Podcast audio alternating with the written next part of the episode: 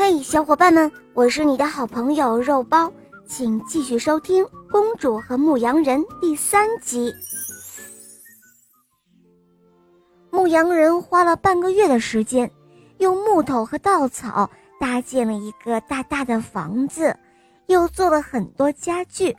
他们在房子的后面种了很多的蔬菜，在菜地的周围，亲手做了一排栅栏。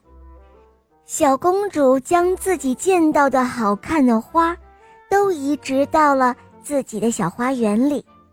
虽然不知道这些小野花叫什么名字，可是每天看到它们就会很开心。傍晚的时候，他们会坐在湖边钓鱼，或者数着天上的星星。他们一直都很穷，但是他们生活却是很开心的。小公主渐渐地开始开口说话了，她只对牧羊人一个人说话，什么都说，什么天上的云彩呀，河里的鱼呀，树上的鸟窝呀，还有头上的蝴蝶啊，一天到晚叽叽喳喳的，他们说个不停。牧羊人常常坐在湖边，安静地听他讲故事，一直到。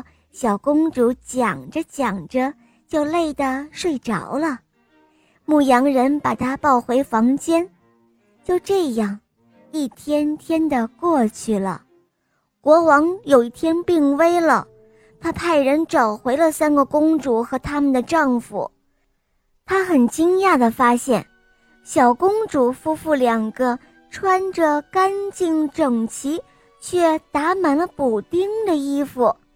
他好奇，他们为什么这样的贫穷？要知道，小公主随便一滴眼泪就足够买一家衣服店了。可是牧羊人却说：“因为我从来都不会让她哭泣的。”这时候，国王立刻决定把王位传给了牧羊人。也许每个人对于幸福都有自己的理解。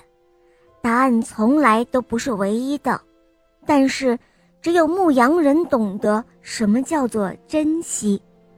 国王问小公主说：“哦，我的孩子，当年那牧羊人究竟跟你说了什么话呀？”小公主回答说：“当时他在我的耳边说，即使你的眼泪可以化作最昂贵的钻石。”我宁愿贫困潦倒一生，也不愿意你哭泣。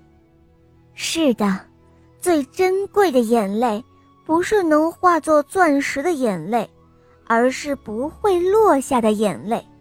因为珍惜你的人，不会让你哭。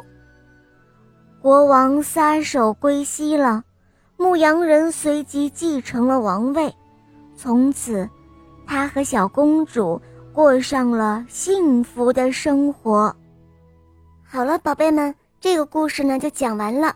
如果你有想听的故事需要我来讲给你听，你可以在公众号搜索“肉包来了”，在那里找到我来告诉我哟。